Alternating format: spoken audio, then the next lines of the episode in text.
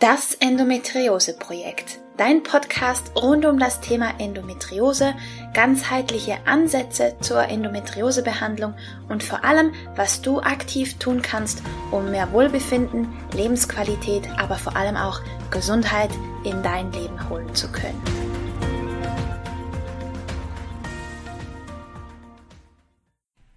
Hallo und herzlich willkommen zu einer weiteren Folge von Das Endometriose Projekt. Ich bin Romina, ganzheitlicher Endometriose Coach und ich freue mich riesig, dass du heute eingeschaltet hast.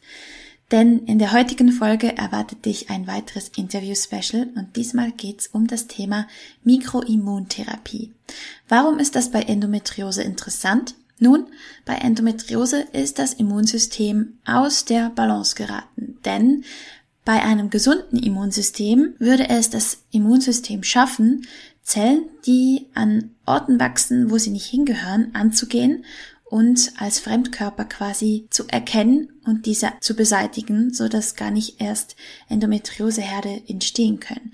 Doch bei uns Endometriose-Betroffenen ist das scheinbar nicht so, denn der Körper hat da Mechanismen, die das Immunsystem so abändern, damit halt ein Wachstum von Endometrioseherden tatsächlich möglich wird.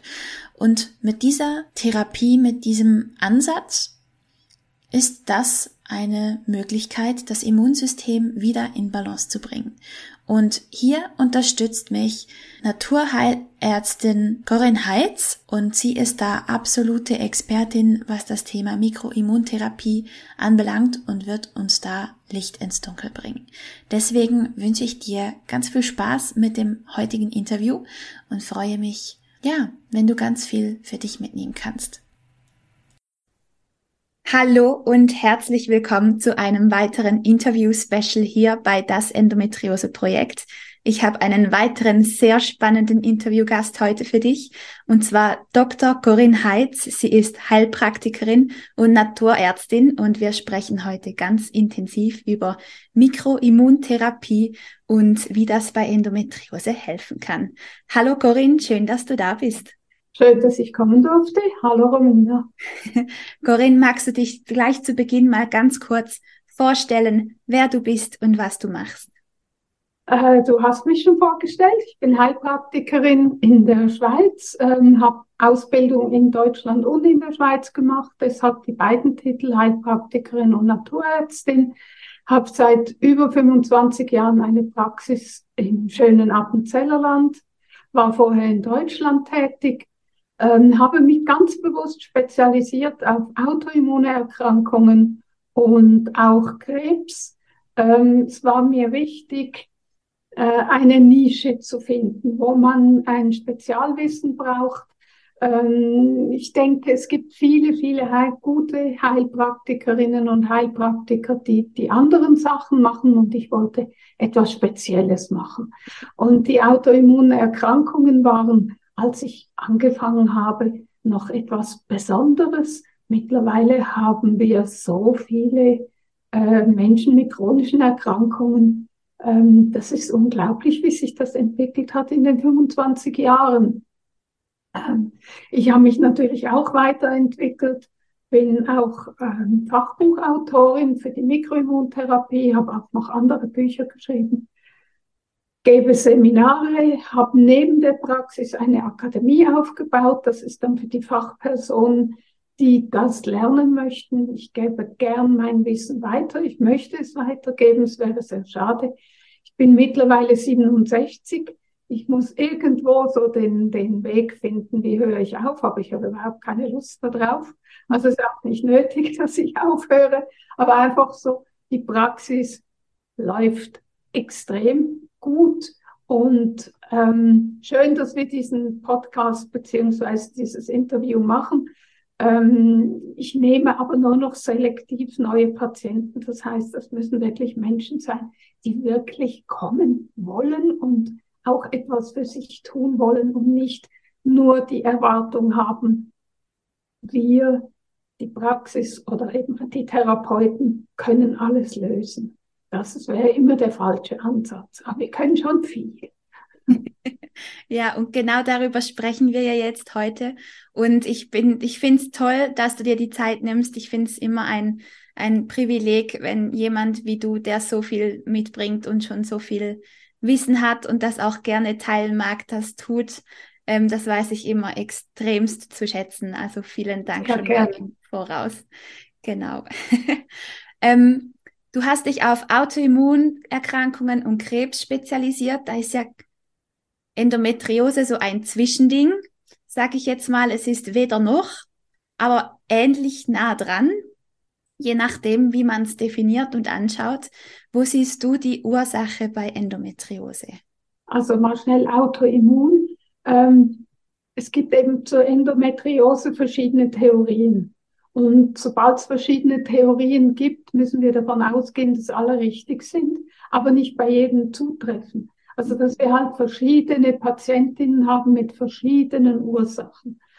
Ähm, wenn wir es einfach mal ganz logisch anschauen, Endometriose ist ja nichts anderes als ähm, dass äh, Gebärmutterschleimhaut in den Bauchraum kommt, wie auch immer. Und mhm. jetzt müssen wir halt schauen, warum passiert das. Ähm, früher war bei mir die häufigste Ursache bei den Patientinnen, dass sie vorher irgendwelche Operationen haben, meistens mit äh, Laparoskopie, also die minimalinvasiven Operationen, wo man keinen Bauchschnitt mehr macht, sondern halt mit einer Kamera und kleinen äh, Werkzeugen in den Bauchraum kommt. Und dass es da eventuell zu Verletzungen kommt, wenn man den Blinddarm rausnimmt oder ähm, Eierstockzüchten anschaut oder so. ähm, der Bauchraum ist nicht so wie im Anatomiebuch. Das ist alles sehr eng und dicht. Wir haben so falsche Vorstellungen. Also es gibt mittlerweile ganz tolle Anatomiebücher, wo eben wirklich ähm, auch wenn das nicht sehr schön ist, aber Leichen fotografiert wurden, wo man dann sieht, dass da überhaupt kein Platz ist zwischen den Organen. Und da sind zwar noch Faszien und das alles ist schön eingepackt, aber sobald man eben da drin operiert, macht man das auf und dadurch können natürlich Zellen irgendwo hingelangen. Das ist sicher ein Grund. Dann ähm, gibt es ja die Hypothese der ähm, Hormonisierung. Ähm, da ist sicher die Spirale auch noch ein Problem, weil die Spirale ist ja eine chronische Entzündung in äh, der Gebärmutter, die dazu genutzt wird, dass es nicht zur Einnistung kommt. Mhm. Das äh, ist natürlich ein, übrigens war das meine Frage an meiner Heilpraktikerprüfung vor über 25 Jahren, wie funktioniert die Spirale? Ja. Also sie funktioniert so, dass es einen chronischen Reiz gibt und durch den chronischen Reiz wird eben die Gebärmutterschleimhaut irritiert und dann kommt es nicht zur Einnistung des schon bereits befruchteten Eis. Ja. Diese chronische, ähm, so eine mechanische chronische Reizung kann vielleicht dazu führen, dass eben Endometriumgewebe freigesetzt wird, weil es dann über die Eileiter quasi in den freien Bauchraum kommt, weil das mit dem Eisprung ist ja tatsächlich ein Sprung. Diese Eileiter enden quasi im, im Nichts und, und wenn wir ganz viel Glück haben, springt das Ei dann da in das Endometrium. Ähm, das Glück ist natürlich sehr oft auf unserer Seite. Die Spiralen sind mittlerweile auch Hormonspiralen dann geworden und sind auch östrogenhaltig. Und das ist noch eine Theorie zur Endometriose, das ist die Überöstrogenisierung. Also zu viel Östrogen, zu wenig Progesteron. Mhm. Und in der Schweiz gibt es seltsamerweise gar keine Progesteronprodukte, sondern man gibt immer Gestagen. Und das ist aber nicht das natürliche Hormon, das eben den Ausgleich macht.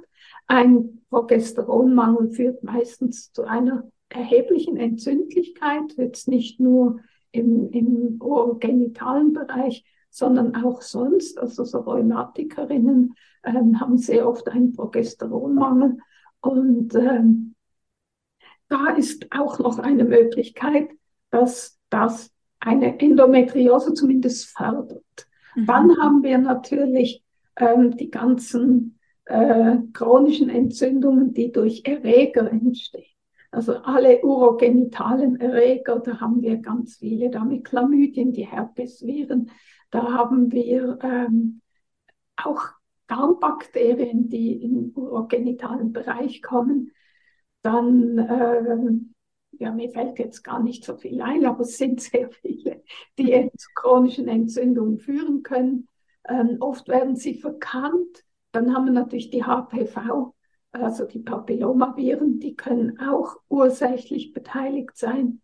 Ähm, das Problem ist, dass man äh, zu Zeiten von AIDS eigentlich dann nur noch auf HIV geschaut hat und den Leuten nicht mehr gesagt hat, ähm, dass eigentlich das Verhüten mit dem Kondom auch verhindert, dass man andere Viren und Bakterien bekommt. Mhm. Ich denke, wir sind in einer sehr frei lebenden, sexuell sehr frei lebenden Gesellschaft mit einer hohen Promiskuität und das fördert die Übertragung von Erregern, ganz sicher. Und es wird eben nicht wirklich, ähm, ich denke, es wird in den Praxen zu wenig erklärt. Also die Pille verhütet, aber die Pille verhindert nicht Übertragung von Krankheiten. Dann haben wir eben die Pille, das ist das nächste.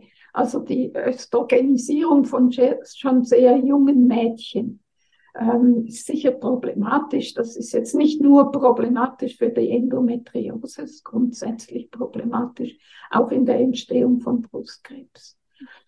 Dann haben wir weitere mögliche Ursachen sind natürlich Eierstockzysten und, und die Bildung von, ähm, man muss sich das vorstellen, zum Beispiel bei Herpesviren wie beim Lippenherpes, wenn ich hier ein Bläschen habe, das platzt auf, da sind Viren drin. Mhm. Wenn ich dieses Bläschen irgendwo im, im, an, an Vaginal oder im, im Ureter, also den Harnleitern habe oder sogar schon im, im Eier, ähm, Eileiter, dann mhm. entstehen da auch Bläschen, die platzen auf. Es ist immer auch ein Anteil von zellulärem Material dabei, und das kann auch zur Endometriose führen.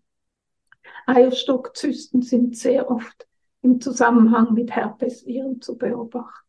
Ah, ja. Und dann gibt es natürlich, last not least, immer noch eine genetische Disposition. Das heißt, es gibt eben auch die genetische Disposition, um ähm, anfälliger für gewisse Viren oder, oder Bakterien zu sein eine Anfälligkeit für Entzündung, eine Anfälligkeit für dies, das. Eigentlich die ganzen Autoimmunerkrankungen unterscheiden sich ja nur durch den Ort des Geschehens und nicht durch die Entstehung. Die Entstehung ist meistens die gleiche. Und je nach Genetik haben wir halt der eine Rheuma, der andere ähm, ein Lupus, der dritte eine Endometriose, beziehungsweise die dritte. Und so ist halt ein bisschen Schicksal, was wir dann letztendlich bekommen. Mit diesen Viren sind wir Tag ein, Tag aus konfrontiert. Mhm. Und ich denke, die, die Intoleranz gegenüber den Viren hängt auch mit einer modernen Medizin zusammen, dass wir immer alles, was uns krank macht, sofort loshaben müssen, also Antibiotika oder auch das Verhindern von Krankheiten ähm, durch Impfungen oder ähm, das sind alles Eingriffe in unser Immunsystem, das über Jahrmillionen entstanden ist. Und ähm, auch eben, das dann uns etwas zugänglicher macht für Erreger, als wir das von Natur aus wären. Mhm. Ja, wahrscheinlich auch unsere Umgebung, weil wir halt desinfizieren und reinigen und immer klinischer, klinisch reiner werden, sage ich jetzt mal. Ja. Aber, Entschuldigung? Ja, und eben, also früher durfte man als Kind noch ein bisschen Dreck in den Mund kriegen beim Spielen. Heute ist das ja oberdramatisch ja. und gefährlich und ja, oder wie siehst du das? Das ist sicher ein, ein Grund und dann aber auch die, also dem gegenüber, krass dem gegenüber steht eben die Nahrungsmittelindustrie, die uns immer schlechtere Nahrungsmittel liefert.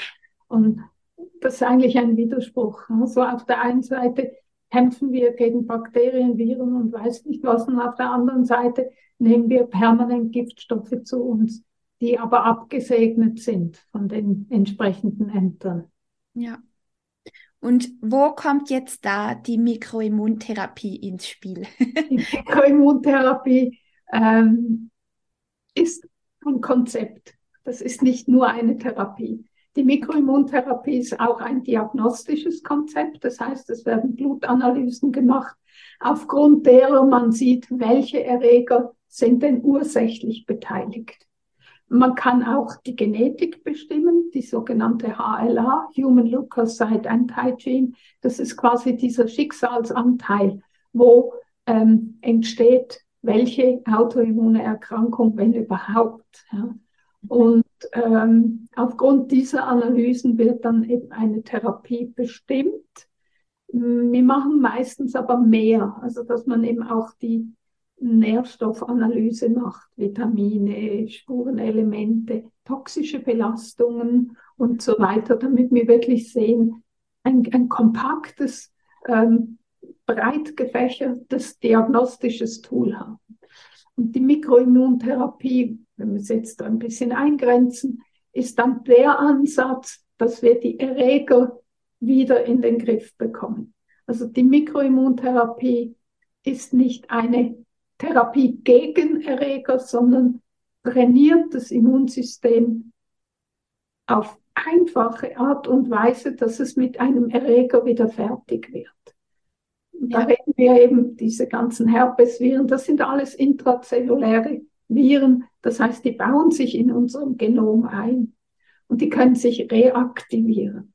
Und der größte ähm, bekannte ist der Epstein-Barr-Virus, mhm. der sehr oft für eine Chronifizierung zuständig ist. Und die Mikroimmuntherapie hat entsprechende Mittel, um das Immunsystem quasi aus seiner Blockade mit so einem Virus wieder hinauszubringen. Also wir arbeiten nicht antiviral, das würde überhaupt nicht funktionieren und das wäre auch schlichtweg gelogen, weil ja so ein Virus im Genom verbleibt.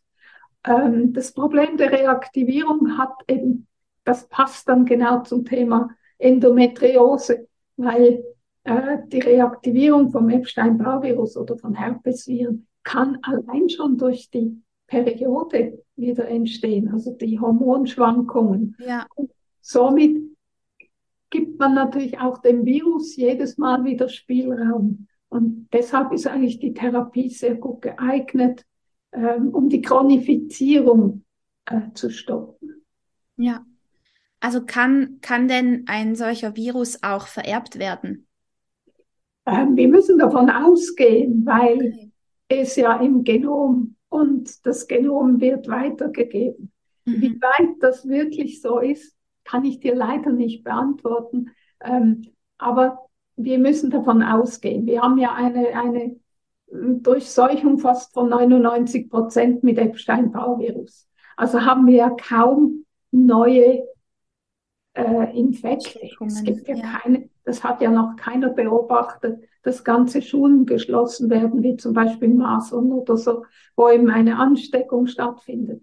Ähm, die Ansteckung mit EBV ist äh, das pfeifersche Drüsenfieber. Es gibt immer wieder Jugendliche, die haben einen frischen Infekt.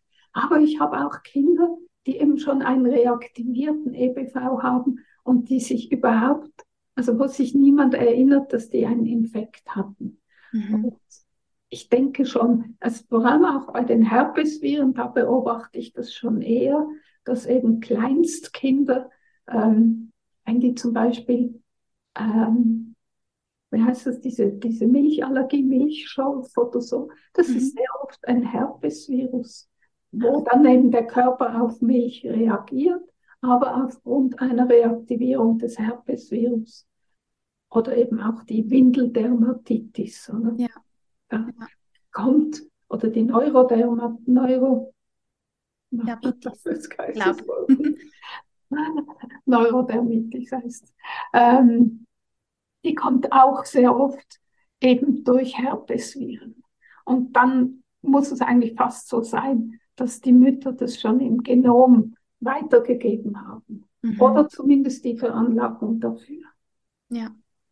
Hochspannend. Also dann ist die verstehe ich das richtig, dann macht die Immuntherapie quasi, unterstützt den Körper sofern, dass das Immunsystem einfach wieder besser funktioniert, damit es selber mit diesen Erregern wieder klarkommt, die da im System potenziell schlummern. Zum Beispiel, also das sind die Erreger. Wir haben natürlich dann noch Mittel, die antientzündlich arbeiten oder eben auch ähm, gegen, gegen Krebs arbeiten und so weiter. Man muss sich das immer so vorstellen, es hat Anteile, die im Immunsystem, Anteile, die eine Krankheit fördern, werden durch die Mikroimmuntherapie gebremst. Mhm. Und Anteile, die eine Krankheit oder die Heilung bremsen, werden durch die Mikroimmuntherapie gefördert. Also das heißt, man arbeitet mit den sogenannten Zytokinen. Mhm. Das sind die Ante also Botenstoffe des Immunsystems. Und ähm, die sind so ausgewogen, dass sie in einem Netzwerk arbeiten, ohne dass man eben den Patienten schadet. Also wir haben keine immunsuppressiven Anteile. Wir haben zwar vielleicht manchmal ein überschießendes Immunsystem, das kann man runterholen, aber eben nicht so wie ein Immunsuppressivum. Ja, sondern gezielter. Gezielt im Kontext ja. einer, einer, wir nennen es jetzt mal Heilungsabsicht. Ja, schönes Wort, ja, definitiv. Ähm, also dann schaust du wirklich halt diese, dieses Konzept erarbeitest du mit den, mit den Menschen, die zu dir kommen, schaust auch, dass die gut nährstoffversorgt sind. Ähm, schaust du sonst noch weitere Themenbereiche an mit deinen Patienten? Es kommt drauf an. Also es gibt da so noch so Grenz, Grenzsachen. Ja. Äh, zum Beispiel die Genetik, ja. Also das kann schon sein, dass wir das noch differenzierter anschauen.